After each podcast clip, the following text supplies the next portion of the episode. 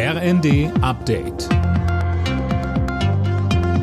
Stündlich neu. Auf den Punkt informiert. Ich bin Tom Husse. Guten Tag. Die Klimapolitik der Bundesregierung ist teilweise rechtswidrig. Das hat das Oberverwaltungsgericht Berlin-Brandenburg entschieden und damit dem BUND und der deutschen Umwelthilfe Recht gegeben. Mehr dazu von Anne Brauer. Nach dem Gerichtsurteil muss die Ampel sofort Programme auflegen, um den Treibhausgasausstoß in den Bereichen Verkehr und Gebäude runterzuschrauben. Das Klimaschutzprogramm, das die Bundesregierung dieses Jahr auf den Weg gebracht hatte, reicht dem Oberverwaltungsgericht nicht aus. Der BUND und die Umwelthilfe sprechen von einer schallenden Ohrfeige für die Bundesregierung. Nun brauche es ein Klimaschutz-Update. Allerdings, das Urteil ist noch nicht rechtskräftig. In Dubai ist die Weltklimakonferenz gestartet. Rund 70.000 Vertreter von Regierungen aus aller Welt beraten darüber, wie der Klimawandel begrenzt werden kann.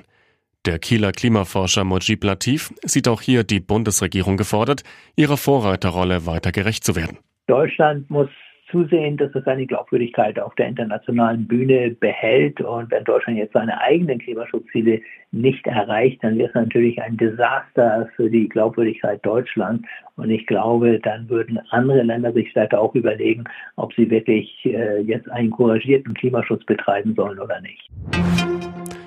Heute Morgen noch haben die israelische Armee und die Hamas-Terroristen eine Fortsetzung der Feuerpause verkündet.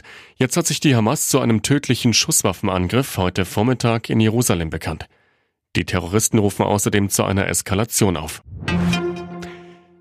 Zürich und Singapur haben New York als teuerste Stadt der Welt abgelöst. Das zeigt das Ranking des britischen Wirtschaftsmagazins Economist.